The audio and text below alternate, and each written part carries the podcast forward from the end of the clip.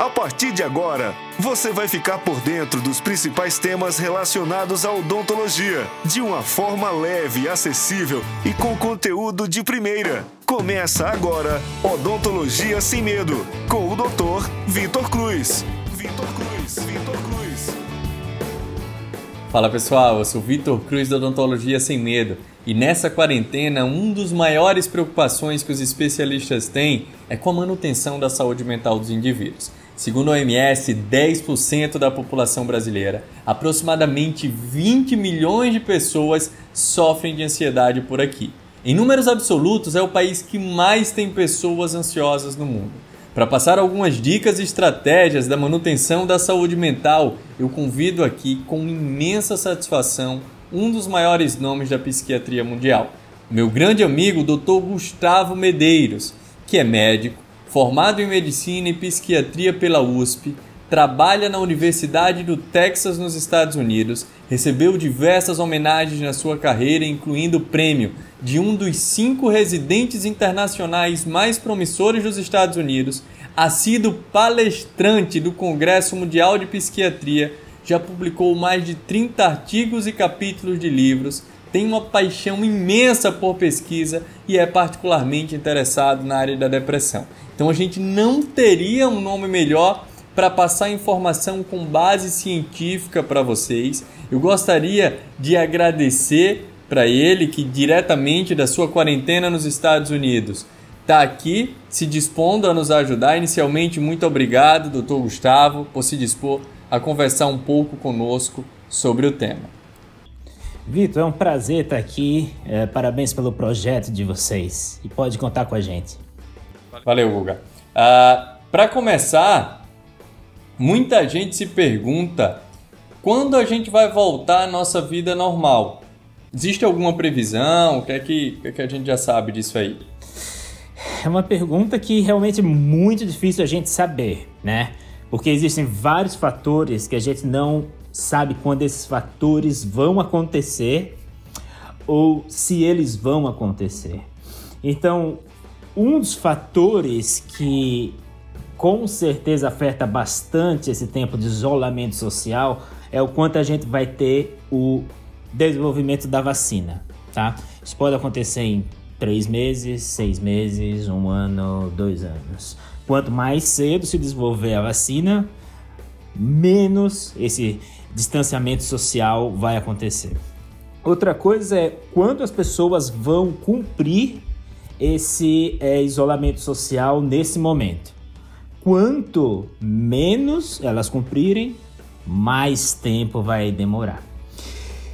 Então, se você pega os grandes especialistas, eles veem que eles são muito é, vagos quando eles falam de números. Eu diria que em torno de seis meses a um ano a gente ainda vai ter algum grau de isolamento social. E eu acredito que daqui a mais ou menos um ano a um ano e meio a gente volte à nossa vida normal. Isso eu tô falando é muito baseado em palpite, porque como eu falei, existem coisas que a gente não sabe se vai acontecer ou não. Entendi. É, eu acho que eu até concordo com você para que realmente a gente volte a toda a rotina que a gente um dia teve. Uh, vai demorar um pouco mais de tempo. Eu acho também que alguns protocolos é, vão sofrer algumas alterações. A gente também vai ter que ter um pouquinho mais de paciência para se adaptar a isso, né? até para que a gente não possa passar por isso novamente. Uh, doutor, tem, tem uma dúvida que, que normalmente eu tenho, eu tenho visto acontecer bastante aqui, está bem recorrente, em relação à cabeça das pessoas relacionadas ao isolamento social. Então o que é que eu percebia? Que no começo as pessoas ficavam com mais medo, estavam mais assustadas e aí respeitavam o isolamento. Onde, ao meu ver, teoricamente a gente tinha um risco, mas é um risco menor do que já tem hoje, que passou um pouco mais de tempo, a quantidade de contaminados é um pouco maior e as pessoas meio que cansaram de ficar em casa e estão saindo um pouco mais. É, o que que por que, que acontece normalmente isso, por que, que a mente uh, do cidadão ela já começa a conspirar para que ele realmente é, saia do isolamento e termine furando um pouquinho essas orientações. Vitor, eu acho que sua observação ela é muito precisa. Então, o comportamento humano é difícil de mudar, muito difícil. E é mais difícil ainda da gente manter a mudança, né? A gente vê isso a toda hora. É, ah, não, estou com um pouco é, de sobrepeso, vou querer emagrecer, né? Naqueles primeiros dias a pessoa segue toda a rotina de dieta, rotina de exercício, que ela não dura por muito tempo, na maioria dos casos. Ou as pessoas falam, vou parar de beber. Muitas vezes no começo consegue diminuir ou parar de beber e as taxas de relapso são bastante grandes. Então, essa é uma dificuldade com certeza. Por isso que é importante, acho que a gente tem nas, nas redes sociais um trabalho bem, bem interessante que as pessoas constantemente elas estão trazendo isso à tona. Além disso, o governo, é, lógico que governos e alguns é, governadores e presidentes eles têm algumas estratégias diferentes, mas esse processo da importância do isolamento social tem que ser um processo que ele é constante para evitar essa, é, vamos dizer, acomodação que é natural do ser humano. Entendi.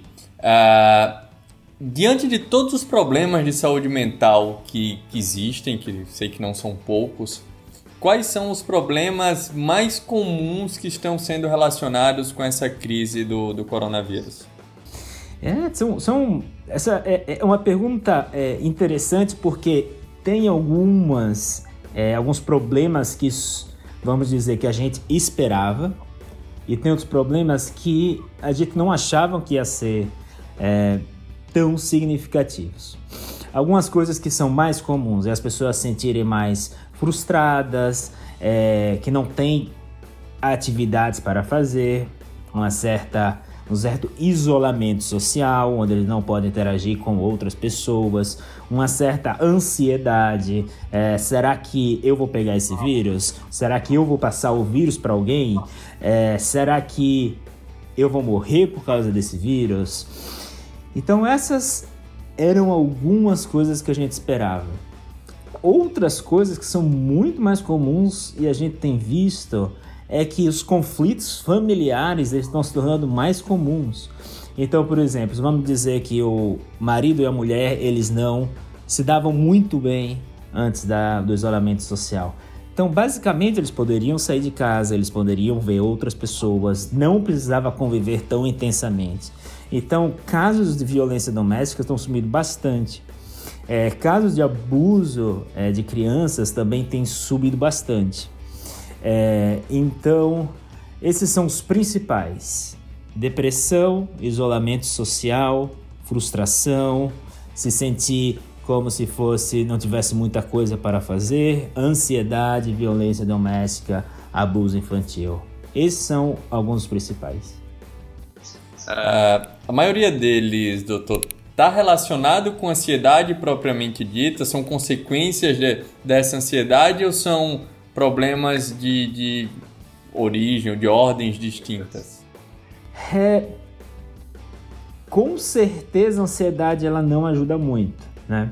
Ansiedade, quando a gente está mais ansioso, ou seja, quando a gente está com medo, quando a gente está com raiva, quando a gente está com ansiedade, porque são sensações muito parecidas. Tem uma área aqui no nosso cérebro que chama amígdala, que é uma área que ela é ativada e deixa você com menos tolerância e deixa você mais impossível e deixa você com mais raiva. Então, com certeza, a ansiedade não ajuda é, com violência doméstica, não ajuda com dificuldades de relacionamento, ela não ajuda com sensamentos, é, sensações de frustração. Então, vamos dizer que é algo que eles contribuem, a ansiedade ela contribui, contribui para que esses outros problemas é, aconteçam. E, e, o que, que a gente pode fazer? Quais são as dicas que normalmente você dá para as pessoas que estão com um alto grau de ansiedade? Então, tem uma que é realmente é muito comum, muito comum. Então, como é que está sendo a nossa quarentena hoje? A gente fica em casa, né? é, uma boa parcela da população assiste TV, ou escuta rádio, ou é, vê a internet. E acaba que tem é, muita informação sobre o coronavírus. Algumas informações válidas, algumas outras informações não tão verdadeiras. Principalmente quando a gente vê alguns métodos mais alternativos, como o WhatsApp. Se eu tivesse que sugerir uma coisa, eu sugeria não fique o dia inteiro relacion... só escutando coisas relacionadas ao coronavírus.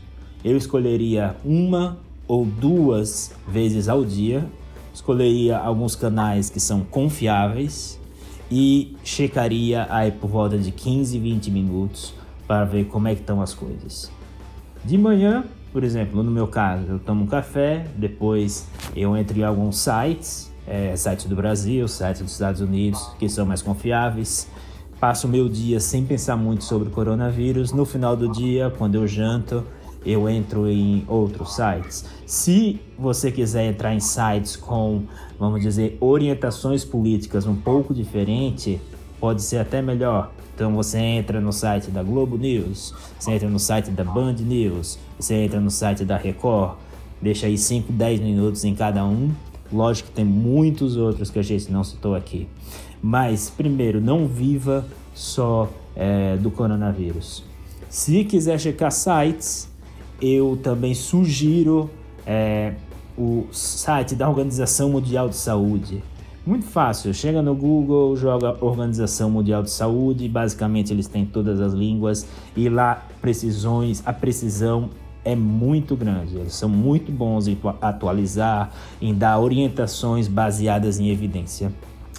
É, também tem algumas coisas como yoga, meditação, é, alguns apps que ajudam a dormir, a relaxar, é, manejo de estresse que eles podem ajudar. Também a gente tem o fato de é, muitos profissionais de saúde estão agora dando é, assistência, a gente chama de telemedicina, ou seja, por telefone ou por vídeo, é, que eles você tem contato com eles. Lógico, não é a mesma coisa que um contato pessoal, mas com certeza é muito melhor do que não ter essa ajuda. Entendi. É, eu falo até por mim. Eu, particularmente, é, passo o dia inteiro em casa na quarentena, vou estudar outras coisas, vou tentar é, levar o mais normal da minha vida, curtir um pouco mais a minha filha, tirar o bom proveito disso tudo, é o tempo que a gente pode passar com a família. E sempre no final do dia eu termino dando uma olhada lá em todas as notícias. Às vezes demora um pouco mais para dormir, fico um pouco mais preocupado, mas é naquele momento e daí não me deixa ansioso o resto do dia. Né? Então acho que é uma dica extremamente válida para que as pessoas possam é, ajudar a diminuir um pouquinho essa ansiedade, porque a quantidade de informação que a gente vê aí ela é muito grande e a quantidade de informação também que, que deveria ser descartada logo, ela vai crescendo de uma forma exponencial e é, só termina prejudicando toda a população. Mas, doutor, em relação às pessoas que estão se sentindo um pouco mais isoladas, é, o que, que, que, que você recomenda? Eu vejo que, assim, talvez alguns mais velhos, que realmente a gente está tendo trabalho por aqui para que eles consigam se manter em casa, ou até mesmo os mais jovens que querem ir para balada e daí estão se sentindo um pouco mais isolados. O que, que você tem de dica aí para gente? É, com certeza varia muito é, em termos de quantas pessoas você tem em casa, né? É, por exemplo, é, sou eu e minha esposa, que a gente está na, na fase de quarentena, é, mas tem pessoas que estão absolutamente sozinhas e muito complicado, muito complicado.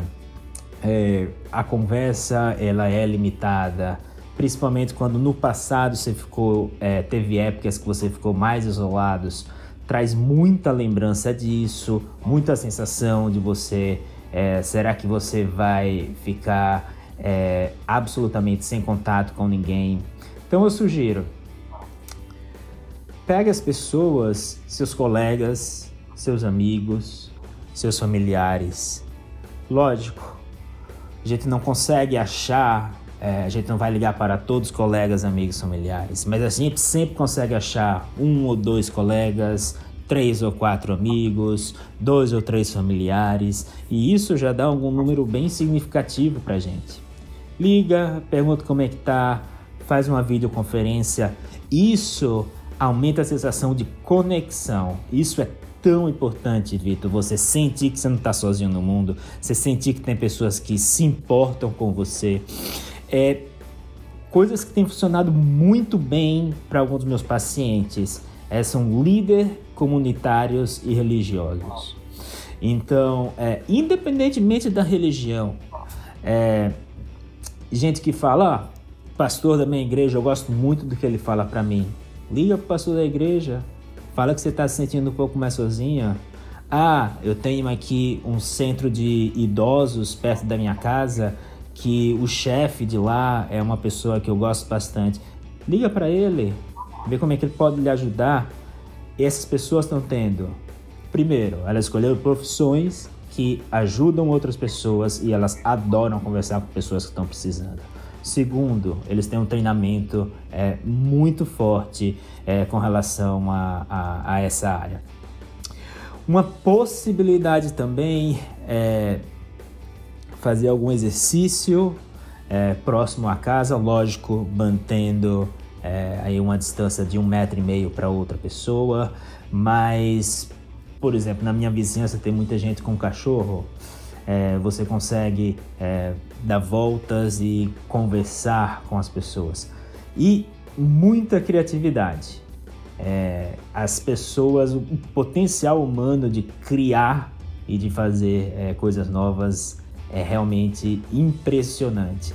Então vejo gente que está cantando junto na internet, vejo gente que está fazendo coral na internet, vejo, vejo gente que está é, tocando piano junto na internet, tenho gente que está é, escrevendo livro junto na internet. Então, é, muitas coisas interessantes. Isso mostra nosso potencial para ajustar as novas realidades. Eu acho que na verdade, inclusive, está estimulando o surgimento de uma nova era, né? onde as pessoas estão vendo que uh, determinadas situações ou determinadas funções elas podem ser desempenhadas de casa de uma forma extremamente eficaz para que possa melhorar a qualidade de vida de todo mundo. Acho que você foi muito preciso nisso tudo. Uh, em relação a, a, essa parte do, do isolamento, realmente o que é que eu vejo assim, e eu vejo as pessoas em dúvida, teve um, um, um caso bem curioso aqui, que um, um senhor, ele tava, a gente estava conversando tal, e daí ele perguntou, ele fez, ó, oh, mas será que eu posso fazer a minha caminhada na praia? Eu vou duas e meia da manhã. Lógico que não, né? Se você for duas e meia da manhã, você corre o risco de. Pelo menos aqui no Brasil. E nos Estados Unidos talvez não. Mas aqui no Brasil ele vai correr o risco de ser assaltado, de outros riscos. Se ele quer ir fazer essa caminhada, se ele quer dar uma volta na praia, é, que você acha interessante realmente ele fazer isso com uma segurança grande? dentro de um horário, lógico, ele acorda, já que ele quer ir duas e meia, acorda um pouquinho mais tarde ali, vai umas cinco e meia, seis horas da manhã, que talvez tenha um movimento menor ao redor do quarteirão, num lugar onde ele não tenha contato, você acha isso válido, é seguro? Então, é, o que eles falam, eles falam que aqui no, nos Estados Unidos, que está acontecendo no Brasil também, eles têm fechado é, serviços não essenciais e deixado serviços essenciais e atividades essenciais permitidas. É, o que, que é permitido é uma zona que é um pouco cinzenta, que não está muito clara. Então eles falam que você pode passear com o cachorro, né? mas não oferece necessariamente um tempo, uma distância, é, tamanho da coleira. Então, de certa forma, ele é vago. O que eu sugiro é, é interessante você fazer uma caminhada com seu cachorro. Eu diria aí que em termos de 30 minutos é um tempo é, bem razoável. Evita conversar com outras pessoas, sabe? Quando você chega, você vê alguma outra pessoa e você alisa o, o cachorro da, do, do, do, da pessoa que você conhece e vice-versa. Eu evitaria isso. A cena de longe, né? Melhor. com certeza. Encontrou a pessoa, é, não toca a mão, tem gente que toca o cotovelo, tem gente que fazem, faz coisas bem criativas. É, vamos entrar nessa linha. Com relação ao seu é, paciente, eu acho que é importante a gente não pegar coronavírus, mas ao mesmo tempo é importante a gente estar tá vivo, né? Então, eu tomaria bastante cuidado para situações normais, né? Sim, existem gente que é, existem criminosos, infelizmente existem, e que de certa forma está bastante difícil para eles. Para para pensar comigo, pouca gente na rua, tá todo mundo em casa, é, os bancos estão todos fechados, as lojas são todas fechadas, então muitas vezes eles estão muito cientes, prestando muito atenção a essas é, possibilidades. Então, caminhada, mantenha uma distância, é, diria aí que uns 30 minutos por dia tá bom. É caminhada, não é dar uma caminhada, parar ali no pier, parar em frente à praia, conversar durante uma hora, pede uma água de coco e divide com seu colega. Não é isso. Então eu acho que exercício ele é beneficial até para controle de ansiedade, de depressão, só que com essas precauções que a gente conversou. Ok, doutor. Muitíssimo obrigado. Eu tenho certeza que isso foi de, de extrema valia para todo mundo, uma conversa bastante esclarecedora. E se você pudesse deixar uma mensagem final para as pessoas agora, essas pessoas que estão passando por uma fase um pouco mais difícil, o que é que você nos diria para que a gente possa ultrapassar ainda esses próximos meses que a gente ainda tem é, nessa luta contra o corona? Então, a primeira coisa é, nossa espécie é uma espécie absolutamente fantástica. A gente já passou por tudo que se pode imaginar, de Primeira Guerra Mundial, Segunda Guerra Mundial, é, gripe espanhola, é, peste bubônica, é, milhares de guerras. E a gente tem uma capacidade de adaptação muito grande, tem uma capacidade de superação muito grande. Eu não tenho a menor dúvida que a gente vai superar isso. O quanto tempo vai demorar, é, não é certo isso é, siga as orientações das, das, dos órgãos, principalmente CDC, que é o órgão americano de controle de infecções, Organização Mundial de Saúde, Ministério da Saúde do Brasil. Siga, siga. É, ciência é muito interessante. Às vezes a gente não vê com os olhos a bactéria, não vê com os olhos o vírus, mas o vírus está lá. Essas pessoas têm um treinamento muito bom e siga as instruções que as coisas vão ser melhor para todo mundo. Vai ser melhor para a economia, vai ser melhor para as nossas vidas. É... Então, o que eu diria é: siga o que você precisa fazer, não perca a esperança e isso vai passar. Doutor, muitíssimo obrigado mais uma vez por ter disponibilizado o seu tempo, uh, mesmo nessa quarentena. Eu tenho certeza que, mesmo em casa aí nos Estados Unidos, você está trabalhando bastante. Né? Você não para, você não consegue parar. Mas muito obrigado por participar aqui. Uh, valorizou demais todo o nosso projeto e eu agradeço pessoalmente tudo que você falou aqui. Eu tenho certeza que a gente vai conseguir ajudar bastante gente com tudo isso. Muito obrigado, gostaria de agradecer a todo mundo que ficou com a gente até aqui. grande beijo no coração de todos e até a próxima, se Deus quiser. Tchau, tchau, pessoal.